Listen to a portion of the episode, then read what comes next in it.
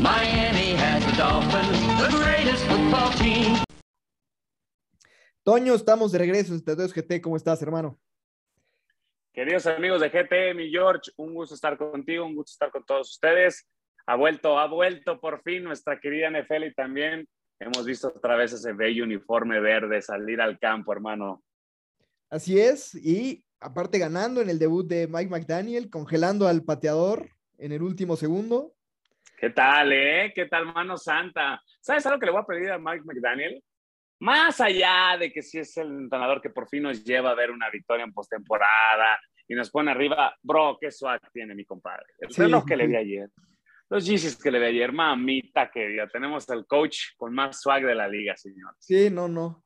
Y aparte saliendo con pants, haciendo que los pants se vean elegantes. No, no, no. O sea, ¿Sabes qué? Fuera de broma, hermano, me intriga mucho ver cómo sale vestido en, la semana 1 contra Pats, en el debut de local.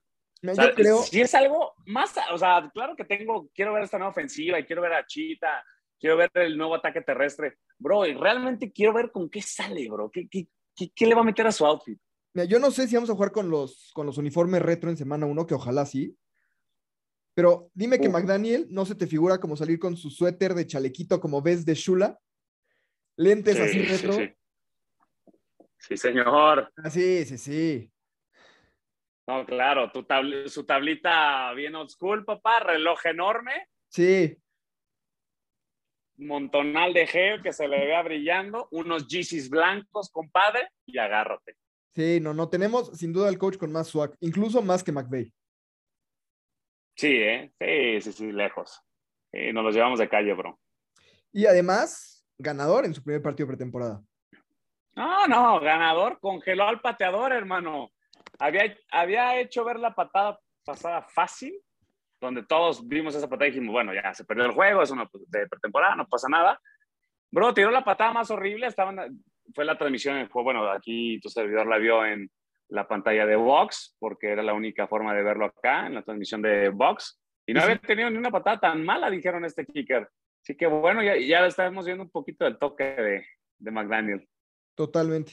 Y bueno, vamos a Trae ver a ángel, los- trae ángel este señor.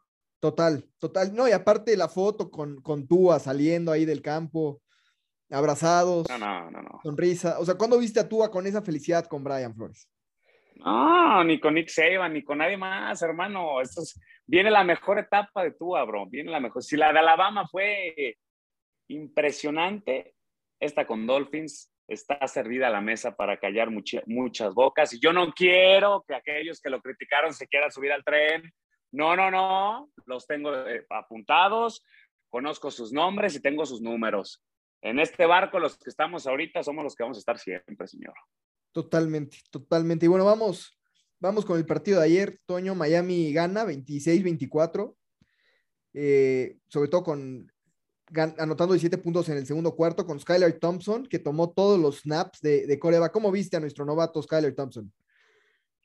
Sorpresa, creo que todos esperamos ver a lo mejor unos reps de, de Terry, Eh, pero la verdad muy bien, bro. Digo, ya habíamos escuchado cosas buenas de Skylar, que había tenido un muy buen training camp. Incluso había tomado reps varias ocasiones con Tyreek Hill, con Jalen Waddle, Mike Gesicki, y lo que le vi ayer fue un quarterback eh, número uno que en dado caso que juegue, lo juega en la bolsa y como opción dos tiene correr que pese a que no es un gigantón, es físico y le vi muy buen brazo y muy buen toque. ¿eh? Creo que, que ese pick de séptima ronda sí se utilizó bien. Sí, y ¿sabes qué me sorprendió el partido? Solamente hubo 11 eh, jugadas por tierra diseñadas, o sea, con los corredores. Entonces, digo, para una ofensiva que supone que con, con- con Mike McDaniel iba a ser primero correr, la verdad es que ayer no mostró nada, ¿eh? casi nada. No, no, no, claro. Digo, tuve la oportunidad también de ver la, la conferencia de prensa que dio Mike McDaniel y él lo comentó. Dijo, a ver, me preocupa y me ocupa el, el tema del ataque terrestre, pero estamos enfrentando una defensa muy fuerte por tierra y un equipo que por sistema no te va a dejar correr. Exactamente. Entonces, y yo te quiero agregar que necesitábamos ver qué tenemos en, en Skylar, necesitábamos ver qué, qué teníamos en nuestros receptores, porque viene el- la fecha de corte y vamos, hermano, mi George, no sé tú qué, qué opinión tengas, pero bueno, yo lo que vi ayer de Cedric Wilson, tenemos a alguien muy confiable, siempre estuvo abierto, muy bien. Le vi cosas, Mike Gesicki, bueno, tuvo, estuvo casi nada, pero bueno, conocemos a Mike, sabemos que va a estar en el roster, a menos de que nos hagan con una sorpresa, algún trade por ahí que, que algunos hermanos delfines como tu hermano tienen en mente, cuando Rock juegan al Smith. gerente general. Denle a Rock Van Smith. Fíjate que yo también tradeo a Gesicki, ¿eh? Y al final del día, en el tema del cap space, pues te vas a andar comiendo lo mismo, esos, esos casi 15 millones de, de hit. Y sí, digo, Roquan, desde que venía de Georgia, hombre, se veía que era un animal. Pero bueno, ese ya va a ser otro tema. No, no me quieras sacar el tema de Roquan Smith, que soy muy sensible, hermano. Tengo desde Zach Thomas pidiendo, rogando por un, Un linebacker linebacker, por el amor de Dios, y no lo he visto. Y él lo cubre, bro. Pero bueno, eh, estamos en tema de receptores. ¿Tú cómo viste nuestro, nuestra ofensiva, hermano? Nuestra ofensiva Bueno, con justo- Mike justo- McDaniel. Justo lo que decías de receptores, creo que, y lo decían ahí en la transmisión el, el equipo de Vox. eh, a ver, o sea, ayer Lynn Bowden, tres recepciones, 55 yardas. La anotación que hace, la forma en que corre su trayectoria es brutal. Planta al, al corner maravillosamente y queda solo. La sorpresa para mí es que Preston Williams no tuvo una sola recepción. Yo creo que Preston tiene los días contados en Miami. Y a lo mucho vamos a sacar una quinta, sexta ronda si nos va bien. Yo creo, hermano, también, a ver, no estamos allá en Miami viendo todos los días cómo están entrenando, pero tú ves la conferencia de prensa que da Preston Williams rogando por más oportunidades, por más opciones. Ayer yo no vi nada de Preston y no es que sea un novato. Hemos visto Sí, ¿no? cosas muy buenas de Preston, pero solamente han sido flashazos. Nunca ha sido nuestro claro receptor número uno. Nunca ha sido en tema de salud estable o un receptor confiable que sabes que te va a durar la no, ni siquiera te vuelve los 17 partidos eh, de la temporada regular o no sé si hasta 18 eh, que te dura la mitad bro Sí, sí. físicamente tiene todas las cualidades Y sabes qué? pero no sé qué tenga en la cabeza también Yo vi, digo, Preston salió con, con banderas rojas de colegial, ¿no? Salió con banderas rojas por tema de mentalidad, por temas de indisciplina, etcétera. Y le contesta su coach de preparatoria en Twitter, cuando sale esa conferencia de prensa y pide oportunidades y demás, y que aparte puso algo en Twitter de que buscaba una oportunidad, etcétera. Le contesta, a ver, tu papá estaría, creo que fue su tío, tu papá estaría muy decepcionado de ti ahorita. Él hizo todo por darte estas oportunidades y verte llorar y verte desperdiciarlas y verte que estés enfocado en shows de moda un día, semana antes de campo entrenamiento. O sea, ¿cómo puedes pedir oportunidades teniendo enfrente a Tyreek, a Jalen, a Cedric, a Eric Ezukanma, ¿no? Ahora Mohamed Sanu, sabiendo que tienes esa competencia y no estar 100% metido y enfocado, ¿no? Y en cambio vemos a Lynn Claro. Bowden, ¿no? Callado, salió, ayer dio muy buenos resultados. Y creo que la competencia por ese cuarto, quinto y hasta sexto receptor, si es que se llevan seis, va a ser muy fuerte, ¿no? Hoy sabemos que Tyreek Hill, Jalen Waddle, Eric Ezukenma y Cedric Wilson son seguros en el roster, seguros. Entonces, el quinto y el sexto acuerdo. ¿quién va a ser? Trent Sherfield, está Lynn Bowden, está Mohamed Sanu, ¿no? Está, no, o sea, no me dejes afuera a Braylon Sanders que ha brillado también en el training Además, camp. o sea, hoy tenemos en el roster hay 1, 2, 3, 4, 5, 6, 7, 8, 9, 10, 11 jugadores. Yo creo que Preston hoy está en el 9 o en el 10, ¿eh? Sí. Y, mira que Preston físicamente es el único que llevo con un tamaño del cual digas, a ver, Preston le tiras un fade y lo va a ganar.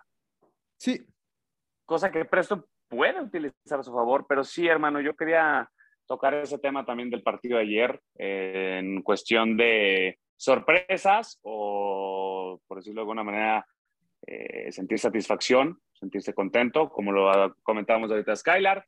Tú lo comentaste muy bien, Lynn Bowden, me dio muchísimo gusto verlo ayer también regresando patadas.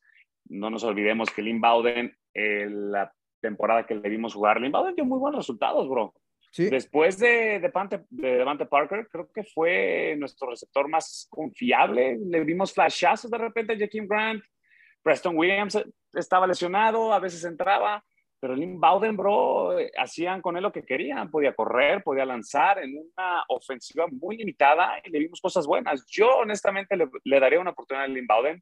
Lynn Bowden tiene versatilidad. Lynn Bowden puede ser sorpresa en algunas jugadas, puede, jugó coreback en colegial, eh, ayer se vio muy bien, y sí, sí, hermano, en, la, mi top de decepción o, o, de jugadores que me preocupan, sí, sin duda es Presto, ¿no? Porque es un jugador que, vamos, muchos aficionados de Delfines queremos y le tenemos mucha fe, pero es cierto lo que comentaste, ¿no? Por algo fue un undrafted eh, player, no es casualidad, así que bueno, vamos a ver qué pasa en el corte. Yo estoy contigo, hermano, yo creo que no va a terminar siendo el equipo, y si puedes hacer un trade para sacar por ahí o cambiar o hacer swap de picks y mandas a Preston, no, no sé qué, qué, puede hacer Chris Greer. Ya sabes que Chris Greer hace maravillas y hace magia.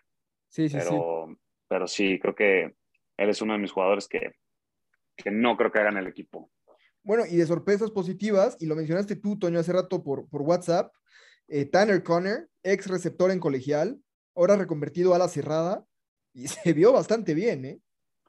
Bro, eh, todo lo que he leído eh, de sorpresas y de jugadores sólidos, número uno, y nos duele, también lo vamos a comentar, Phil Williams, y Tanner Conner, en un cuerpo de Tyrants enorme que tenemos desde hace ya varias temporadas, que te incluye a Mike Gesicki, Durham Smythe, eh, ahorita está Tanner Conner, vas bueno, tienes de nuevo a Aram Shaheen, y, bro, lo único que he escuchado de él es cosas muy buenas. Ayer lo que le vimos es espectacular. Ayer sacaron estadística, creo que fue el cuarto jugador que mayor velocidad tuvo.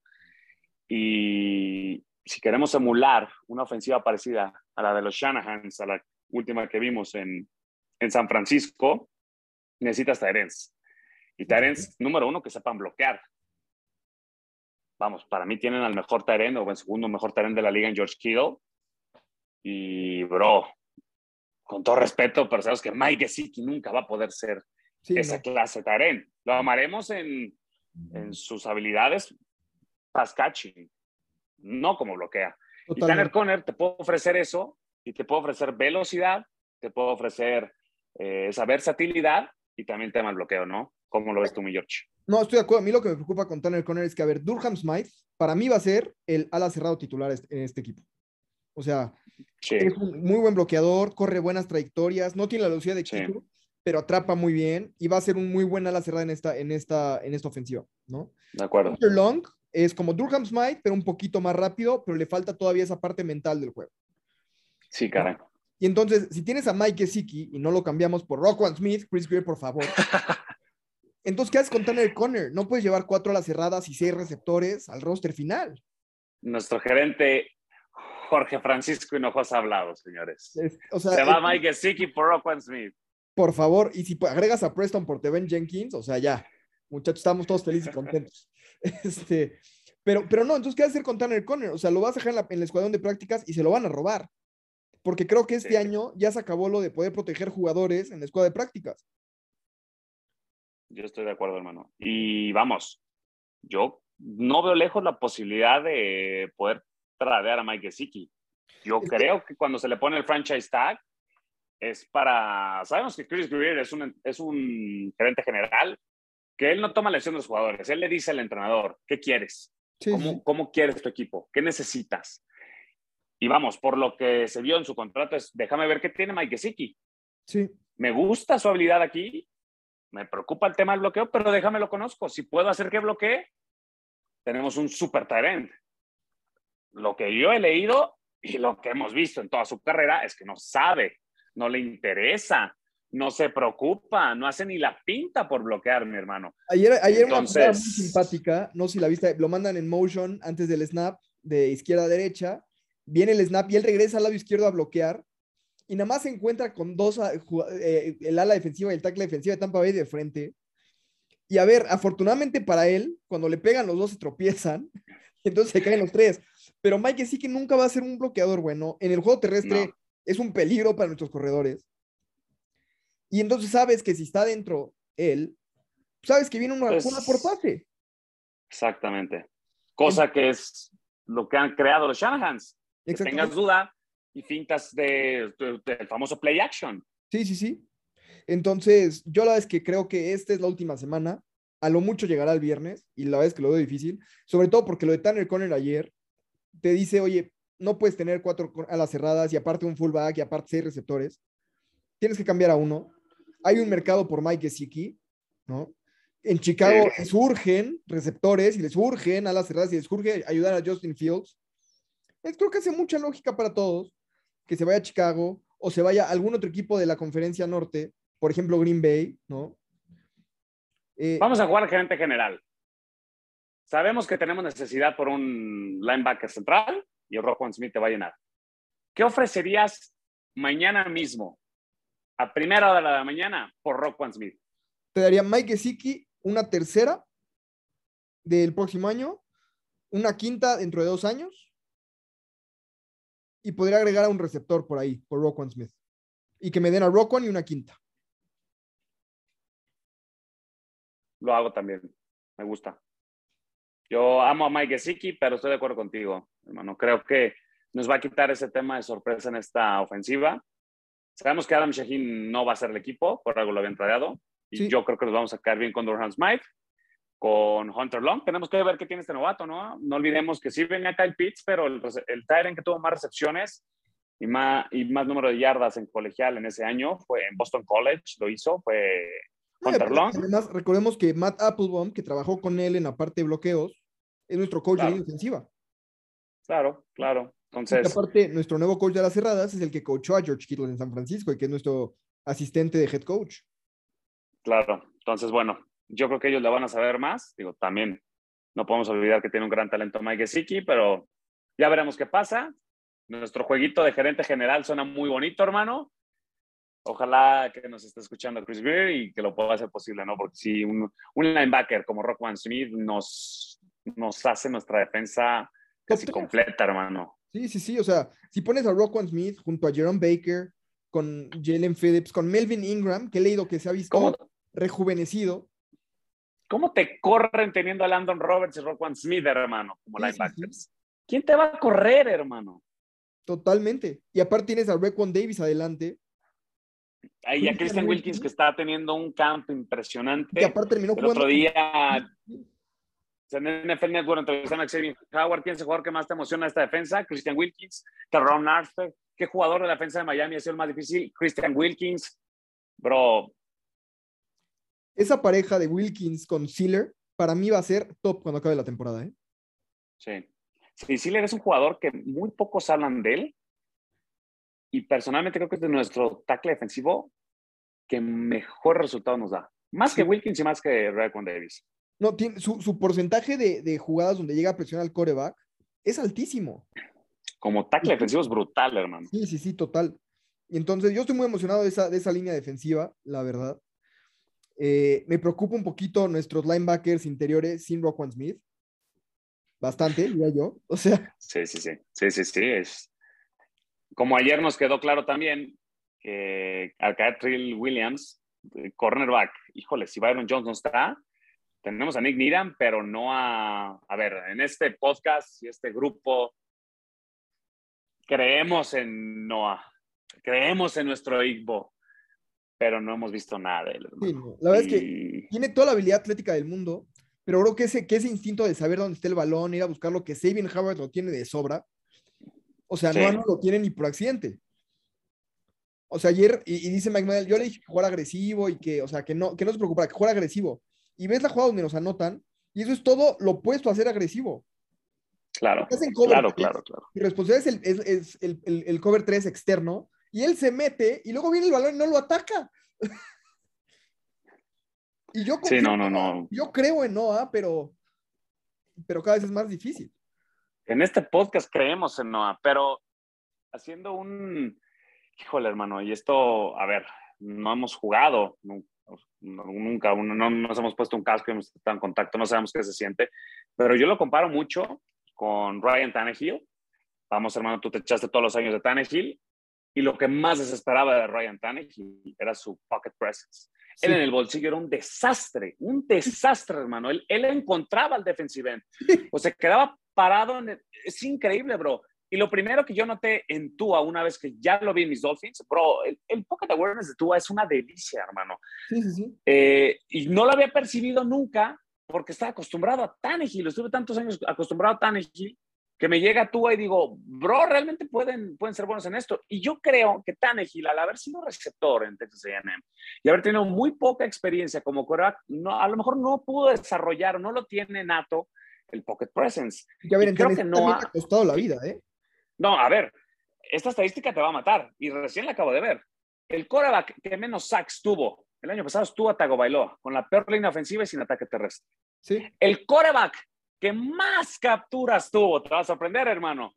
Y es un coreback que tenía receptor a Julio Jones, a AJ Brown, que tenías en el backfield, no solamente Derrick Henry, dos, tres corredores de nivel, una línea ofensiva digna del primer sembrado de la conferencia americana, y es Ryan Tannehill, hermano. Sí, sí, no es coincidencia. Y por lo que yo vi, o sea, hoy que he estado siguiendo los- al grupo de aficionados de Tennessee en Twitter y demás, todo mundo está seguro que Malik Willis va a ser titular para semana 8 o 9, a lo mucho, porque lo que les ofrece Malik Willis más Derrick Henry Sí, oh, es de miedo. es de miedo. Es de miedo. Entonces, Y qué bueno recalcarlo aquí en este podcast que tu hermano quieres hacerme un trade por Malik Willis en un fantasy que tenemos de, correcto. de Es dinastía. correcto, lo he estado pidiendo, estoy- lo he estado rogando. Sí, lo ha estado pidiendo, pero no, es- cada vez está agarrando más valor, cada vez está más caro.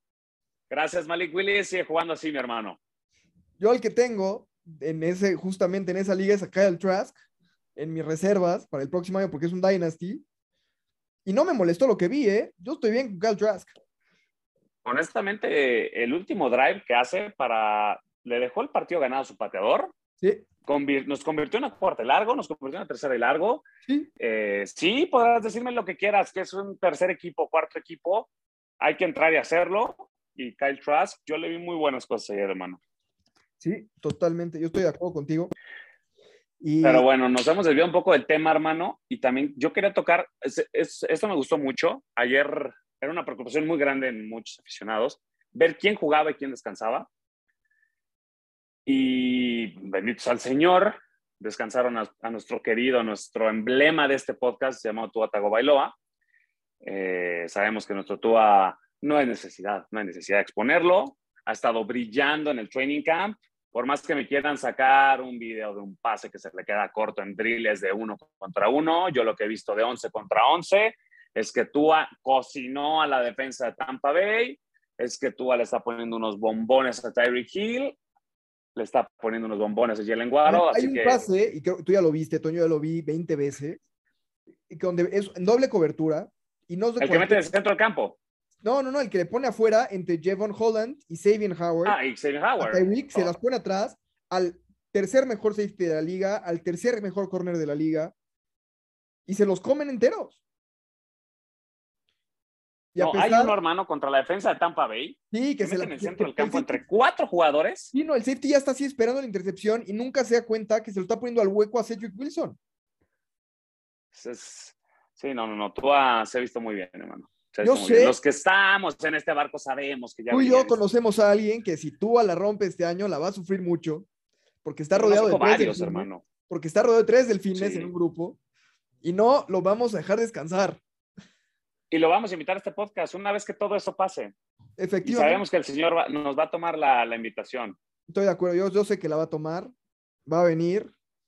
Y ese es otro con el que estamos en el fantasy, al que por cierto yo también le quiero ganar, aparte de todo. Sí, no, no, yo tengo tres fantasys con él, hermano, imagínate. Pero, Yo estoy pero bueno, ju- juntando la lista de los que ayer descansaron, me llamó mucho la atención y nos queda ya algo que ya sabíamos y esperábamos, que nuestro cuerpo de corredores, el 1 y el 2, es Chase Edmonds sí, y Raheem Mostert. que no jugaron. Al descansarlos ayer nos dejó claro lo que va a crear una batalla preciosa por el spot. ¿Y quién va a tomar ese tercer y cuarto lugar de corredores? No sé si quieran tener cinco, pero tenemos Savon Ahmed, Miles Gaskin, Sonny Michel, Sequandro White y Jerry Dokes. Entonces va a ser muy interesante. Ayer lo poco que se vio de Miles Gaskin tuvo una, la única corrida decente que tuvimos el día de ayer. Sonny Michel no necesita demostrar nada, sabemos lo que es. Sí, Descansaron también a Melvin Ingram. Sorpresa, yo pensé que iban a descansar también a Jalen Phillips. Escuché Yo cosas buenas, pero ¿Y sabes dicen qué? que Yo Melvin ha tenido castigo, muy... ¿eh? yo lo de Jalen creo que fue castigo porque incluso ayer no se vio bien. Sí, no, no, no. He escuchado cosas muy buenas y yo espero cosas muy buenas. Sabemos que Yo Jalen va a tener una buena temporada. Eh, por supuesto, nuestro... Ay, del pick más lindo, de los más lindos que tuvo en la temporada pasada, Javon Holland. lógicamente Tyreek Hill, eh, Jalen Waddle, está clarísimo, siempre fue claro nuestro receptor 1 y 2, Xavier Howard, no hay necesidad de arriesgarlo, lo estamos más que nunca después de lo que vimos ayer de Noah. Ale Kingold, nuestro refuerzo favorito en este podcast, Sí. nuestro querido fullback. El Landon Roberts, Jerome Baker también descansaron ayer. Esta me sorprendió mucho, hermano. Ese te va a brincar también a ti. Connor Williams. Creo que no se ha tomado a lo mejor la importancia de la posición del centro. He escuchado que Connor Williams le ha costado un poquito el tema de tomar él. Recordemos que en Dallas Cowboys fue guard, eh, fue guardia y ahorita lo están moviendo a ser centro. Hemos leído que ha tenido problemas, pero su, en teoría, su backup, Michael Dieter, también ha sido de cristal. Entonces, Bueno, ayer Michael aquí Dieter también hemos rogado. Se vio bien, ¿eh? Dieter, que venía de la lesión, Sí. entró poco, se vio bastante bien. A Yo mí me gusta Dieter. Te escucho, bro. Sí, no, no, a mí te- me, me gusta Dieter. Yo lo que creo de Connor Williams es, si no vas a tener a tu coreback, que es con el que se tiene que coordinar, que además tiene una estatura diferente a la de Skylar Thompson, yo por ese lado medio entiendo que Connor Williams no dejó. A mí me sorprendió más bien que jugara Robert Hunt. Robert Hunt, que también hemos escuchado muy- cosas muy buenas de. Liam. Bueno, se, se vio la gran mayoría de la línea, cosa que también, hermano, necesitamos que jueguen en este nuevo sistema. Vienen Sí. de algo completamente diferente, ser la, la línea más complicada y la más mala de la liga, con jugadores que son buenos, son buenos. Entonces, es una adaptación a un nuevo coordinador ofensivo, a, a un coach, que a su vez tiene su nuevo coordinador ofensivo y su nueva ofensiva, que a su vez tiene un nuevo entrenador de línea. Entonces, vamos, creo que para los, los jóvenes es muy bueno. El Andon Robert lo descansaron. Acordar que la temporada pasada se nos cayó y nuestro ataque, nuestra defensa por tierra fue un desastre sin él. Sí, Rocon Smith, eh, Jerome Baker, descansó. Teron Arthur, coincidimos que si no lo queremos ver, lo queremos mucho, pero por favor quédate en el booth. lo quiero en la semana Hazla de lo uno. que En quieras. la semana uno. Y es más, yo te lo dije, Toño, y te lo dije antes del programa y lo voy a decir aquí. Que juegue tres cuartos en la semana uno, porque en el cuarto cuarto que metan a Teddy, que metan a los novatos, porque vamos a ir ganando por cuatro touchdowns. Sí, sí, sí, sí. A ver, lo comentamos aquí. Una vez que el partido esté completamente ganado, lo voy a decir porque la neta tengo que decir, no porque lo que hago cuando esté perdido, pero sabemos que nuestros delfines van a ser la joya esta temporada. Terrón no hay necesidad, no Sí, hay no, que me lo necesidad de cuiden. meterlo. No, no, no. este- este- así que esta pretemporada quiero ver siempre el nombre de Terrón Armstead allá afuera. Eh, Aram Shaheen, que supimos que sabemos que estaba tradeado, fue tradeado, no pasó el- los exámenes físicos, vamos a ver qué pasa con él, probablemente, no- bueno, creemos que no va a ser el equipo.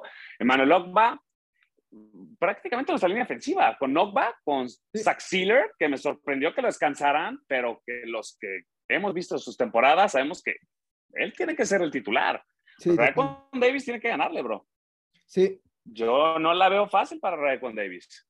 totalmente. Y sabes qué, Sealer a mí me encanta en tercera down. O sea, es muy bueno para parar la carrera, pero el porcentaje de veces que le llega al coreback en situación de pase para un liniero interior es altísima. En si Sí. pones a él y a Christian, o a él y a, y a Ogba por dentro, y afuera a Jalen Phillips y a Ingram, o Andrew Van Ginkle, Sí, sí, sí. O sea, la verdad es que e- esa, la línea defensiva y los linebackers externos de Miami deben ser top 5 en la liga, Sí, en profundidad. No hablo de talento porque no tenemos un TJ Watt o no tenemos un... sí no, no tenemos a Aaron Donald. Pero en profundidad debe ser top 5 de la liga. Sí, sí, sí. Sí, y junto con Christian Wilkins, esa fue la línea que, pues todos los jugadores que descansaron ayer, que estábamos contemplados todos, todos, toda esta lista está contemplada como titular. Me sorprendió un poquito ver a los dos corredores, que bueno, creo que Chase Edmonds va- debería tomar ahí el, el cargo. Bueno, lógicamente Tua no lo mencioné, pero pues sabemos que este podcast es prácticamente Tua, entonces eh, se descansó. Teddy descansó, yo, yo esperaba verlo un poquito, no sé si el próximo. Y bueno, en temas de lo que fue realmente el partido, un partido muy entretenido, la verdad, un juego de un lado para otro. Nuestra defensa generó lo que ha venido generando, puntos, eh, turnovers, que ahora sí se convirtieron en puntos, Sí, y una ofensiva, digamos que lógicamente no va a sacar todo su arsenal aquí Mike McDaniel, pero no, ya no fue ese RPO que toda la temporada pasada vimos. Por fin vimos bootlegs, por fin vimos corrida con fullbacks, por fin vimos play action, rutas profundas, rutas medianas. ¿Sabes qué? Entonces, Yo creo que la ofensiva que sacamos ayer, que si bien, como dices, no sacó nada, yo creo que fue el, el 2% de los conceptos que tienen trabajados, etcétera. Fue una ofensiva mucho más efectiva que cualquier cosa que hicimos con Brian Flores en tres años. No, y, y de, y de variedad. Sí, sí, Vamos. sí, total.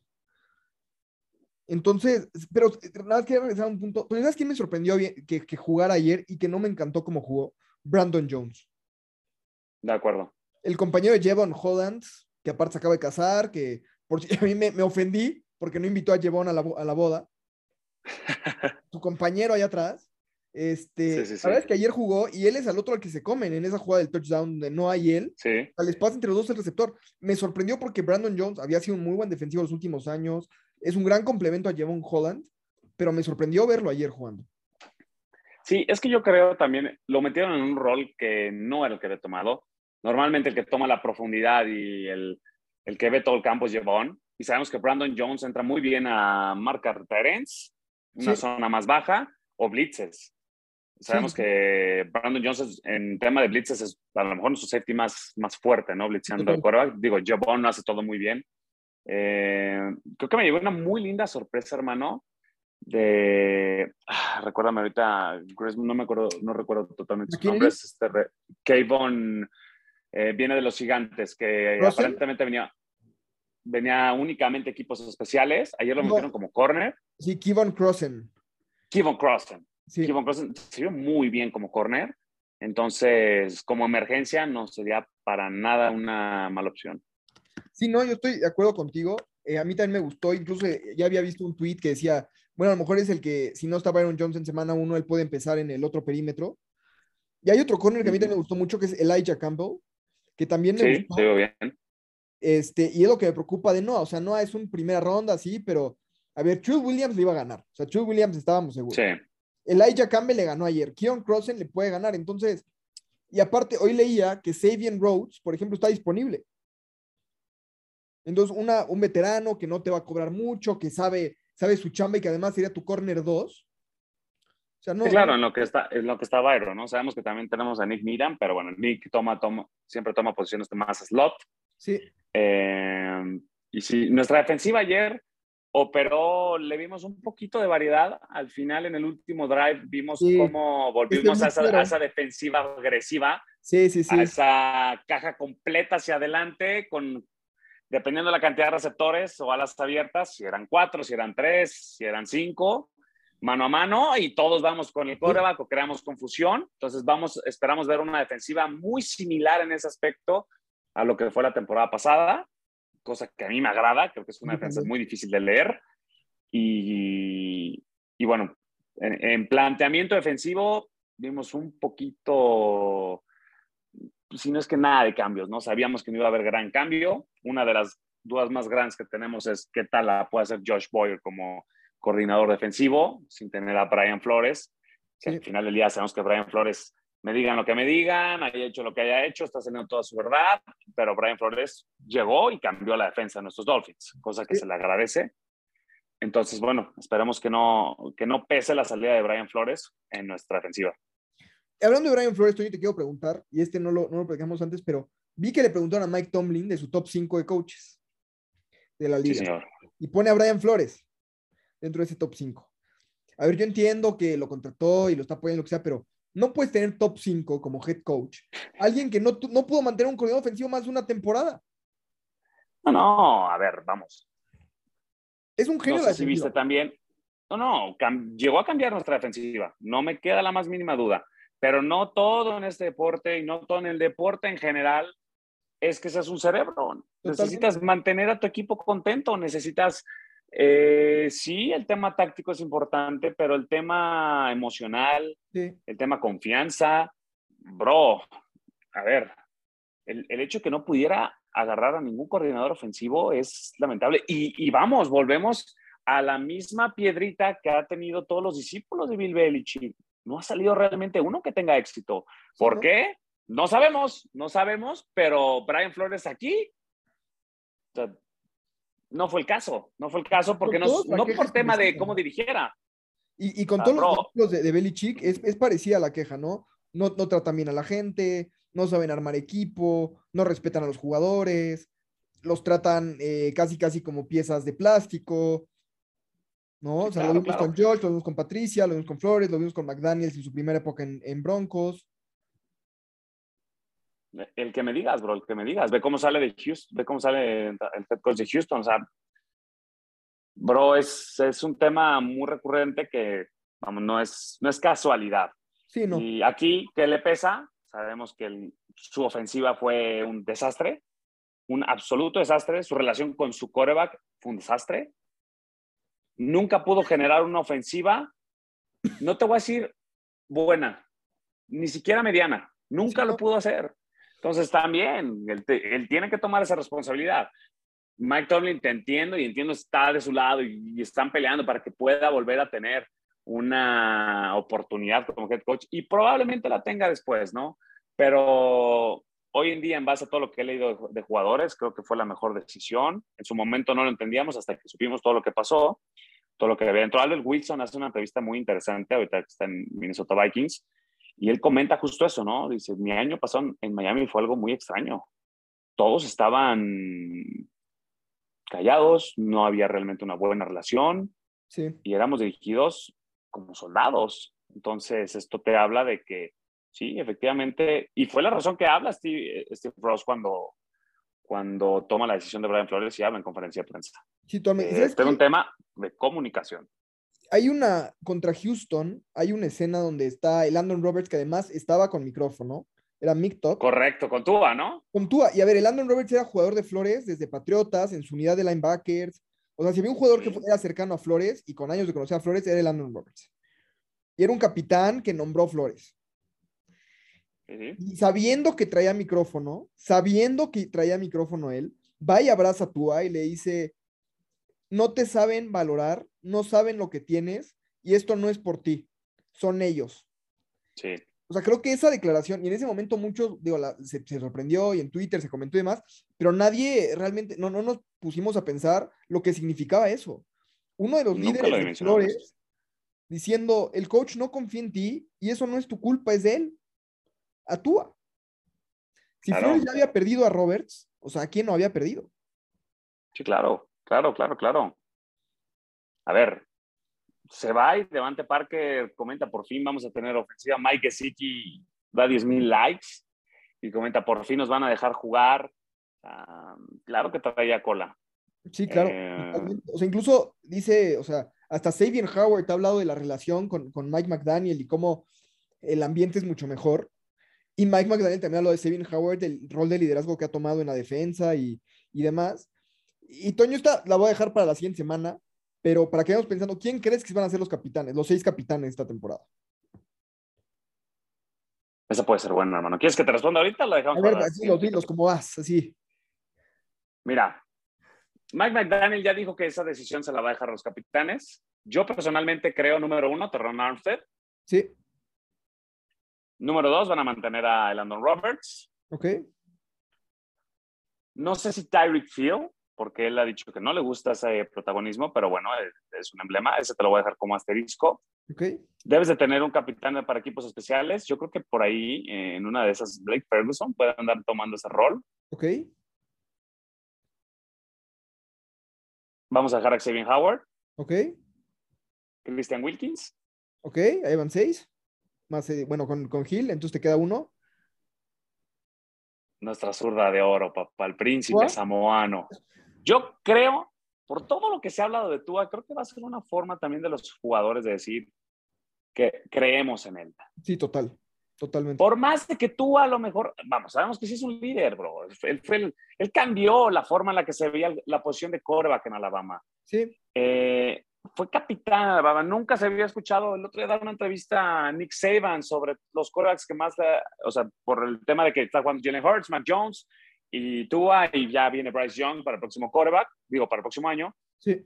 Y él comenta que el que más ha dejado en sus jugadores es Tua Tagovailoa. No es, digo, no es casualidad. Entonces yo creo que también va a ser un voto de confianza del equipo. Más allá de que si sea o no sea un verdadero capitán, es una forma de decir, estamos contigo, bro, y vamos a callar a todos. Totalmente. Para mí, mira, estoy contigo con Tua y con Terran Armstead.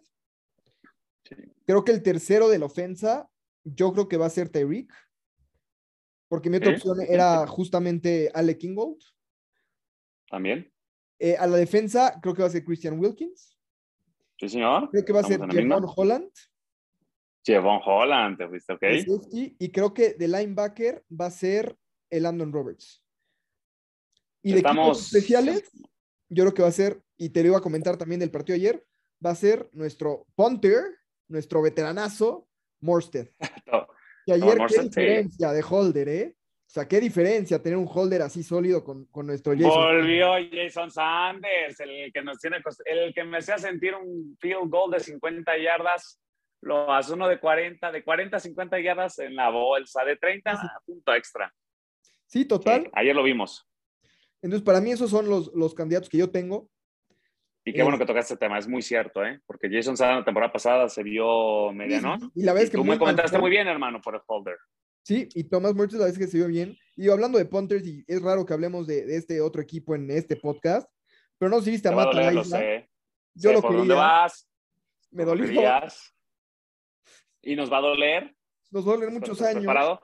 Pero mientras más punts vea de Buffalo, señal de que van a estar sufriendo la ofensiva, así que voy a querer verlo muy seguido, hermano. A mí me va a doler. Pero qué dolor. ver a dos jugadores, dos novatos este año con Buffalo que yo quería para mis delfines. Tú también los querías a los dos. Matt James Araiza Cook. y James Cook, exactamente. Sí, señor. Totalmente, hermano. Esos Nos va a doler. Y cayeron al equipo que menos que. Ja. Y si no, aparte, o sea, una patada de 80 yardas de Matt Araiza, 80 yardas. Sí, no, no jodas. Te cambia un juego. Por sí ya tienen buena ofensiva. Mamita, lo que va a hacer Buffalo. Mamita sí. querida. La verdad es que ese partido de semana, semana 3, para mí nos va a decir Sí, no, no. todo, todo lo que necesitamos ver en nuestro equipo, ganando o perdiendo, ¿eh? Nos va a decir muchísimo. Si perdemos 24-23, 21-18, vaya, Sí. 35-34, o sea, vamos a estar para competir. Se ve un progreso, exacto. Exacto. No, no lo último que vimos con- en la etapa de Brian Flores, que fue pura decepción. Sí, Fue que totalmente. Buffalo te hizo lo que quiso Sí, sí, sí. en todos los juegos. En todos los juegos. Entonces, eh, sí, hermano. A ver, si quieres ganar la americana, vas a tener que pasar por Buffalo. Totalmente.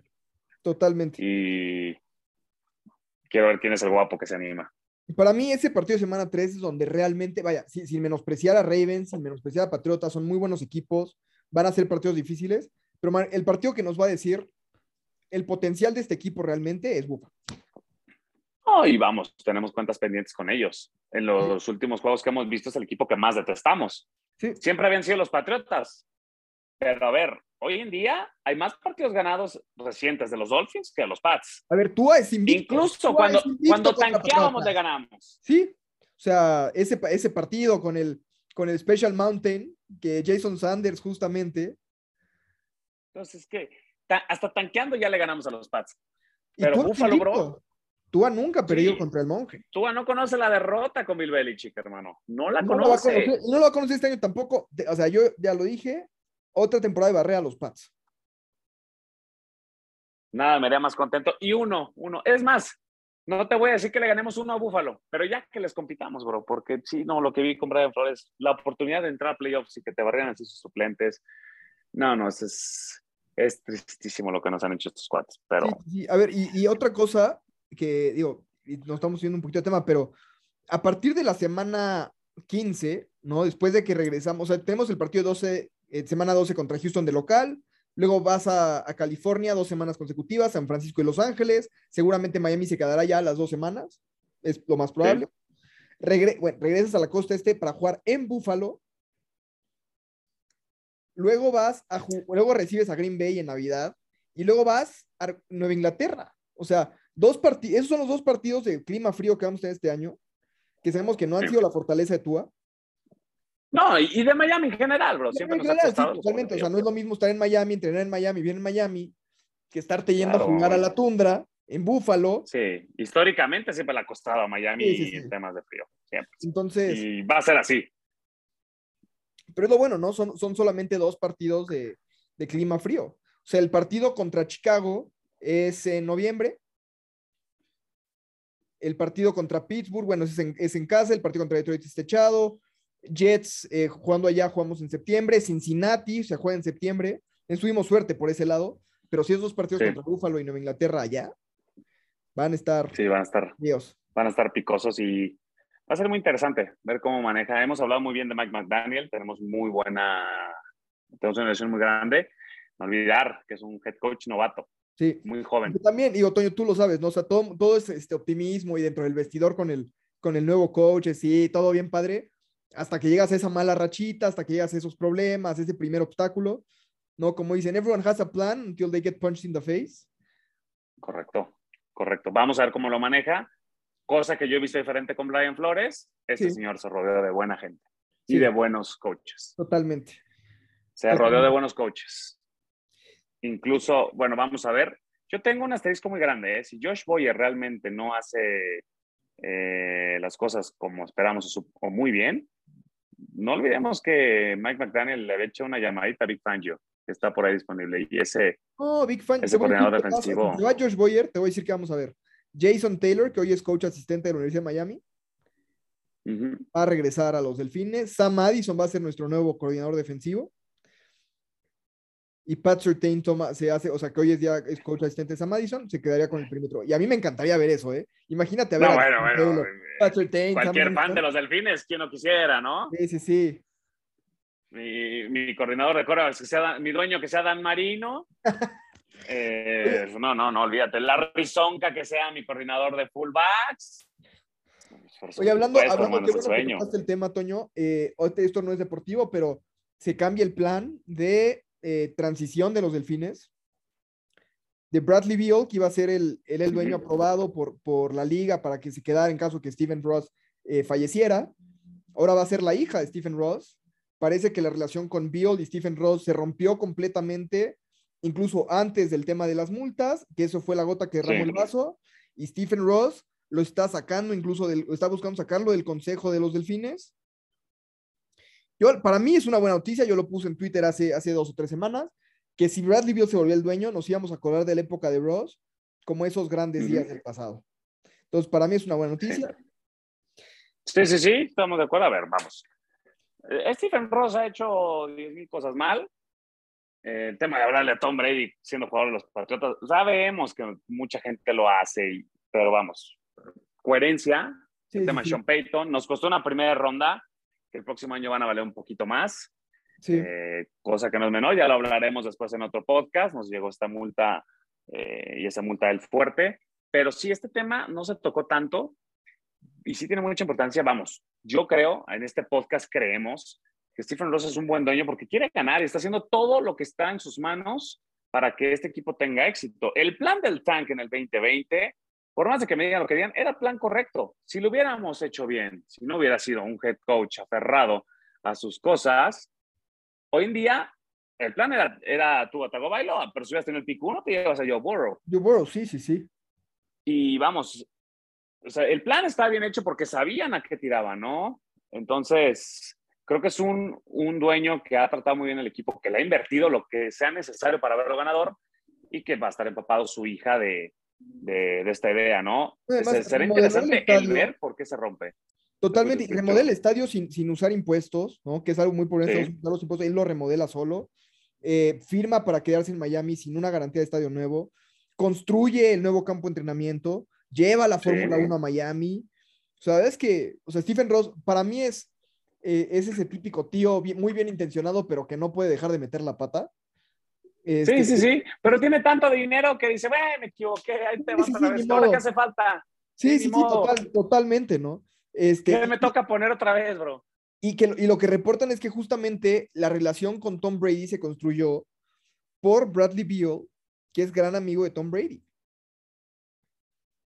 Sí, sí. Entonces, para mí, al final de cuentas no sabemos, pero algo chueco, a alguien le jugaron mal ahí. Sí, sí, sí, totalmente. Entonces, para mí es una buena noticia. Este, si vieron alguna vez la película de Any Sí. Given Sunday, mientras sea mejor dueña que Cameron Díaz, no va a haber problema.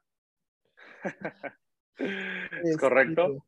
Entonces, bueno, pues esa, esa era la nota extra deportiva de esta semana, Toño. Sí, sí, sí. Un gusto. Creo que nos extendimos un poquito. Yo digo, bien la temporada regular. Exactamente, estamos en, estamos en Teníamos ratos sin también. vernos, Sí, sí, sí. muchos temas. Eh, entonces, pues bueno, Pero espero ya vamos que. a estar sacándolo cada lunes o martes, ¿no, Toño? Sí, no, vamos a estar ya conectados aquí con todos ustedes. Eh, esperemos que les esté gustando. Y, bueno, viene uno semanal, ya viene la temporada regular. Eh, de aquí hasta que sea el Super Bowl, más allá de que nuestros delfines eh, sean campeones, lleguen a la final de conferencia o hasta donde lleguen, este podcast va a seguir. Y bueno, ha llegado la temporada de NFL, ha llegado la temporada de ver nuestros delfines, es tiempo de evaluar, es tiempo de disfrutar. Así que bueno, mi George, un gusto volver a estar contigo. Y pues una vez a la semana aquí, hermano. Toño, un abrazote y bueno, esperemos recibir buenas noticias. Rock One Smith esta semana, Chris Gear, por favor. Eh, y ojalá también un, un, liniero de profundidad porque nuestros tackles suplentes sí se vieron mal ayer.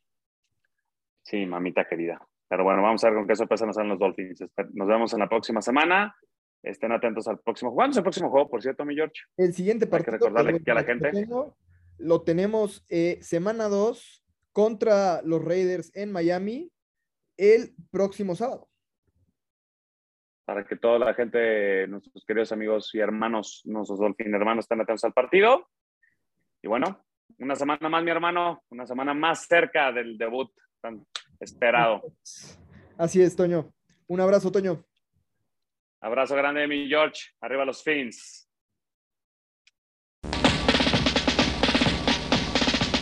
Miami has the Dolphins, the greatest football team.